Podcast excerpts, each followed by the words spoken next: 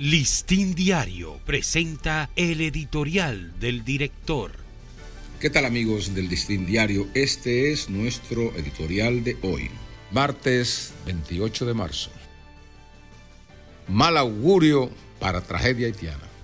A casi dos años de la muerte del presidente Jovenel Moïse, en junio del 2021, baleado en su residencia por una cofradía de políticos haitianos y mercenarios extranjeros, la inseguridad y el caos se adueñaron de Haití.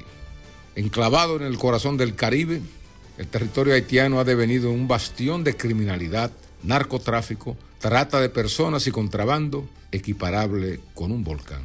Si bien sus efectos se sienten con mayor intensidad dentro de sus fronteras, las acciones de las bandas armadas afectan a su propia población y a extranjeros que van allí hasta dar servicios gratuitos.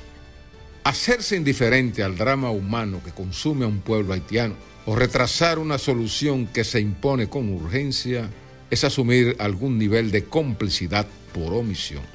El gobierno dominicano, con el presidente Abinader a la cabeza, ha hecho lo máximo para hacer entender a la comunidad internacional que la crisis en Haití ya no puede esperar más.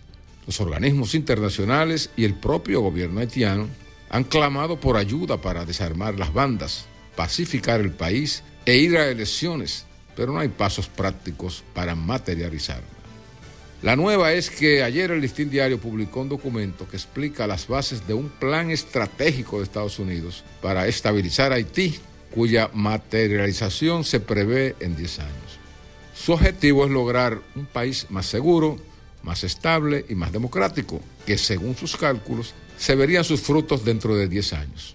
Nadie puede dudar de la pericia de los norteamericanos para pacificar países extranjeros, pero ante el poder de las bandas armadas y su denunciada articulación con resortes del poder, en 10 años las palabras seguro, pacífico y democrático pueden estar olvidadas.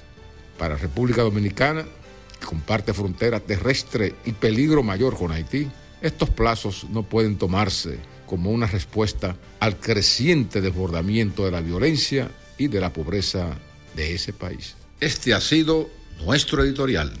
Listín Diario presentó el editorial del director.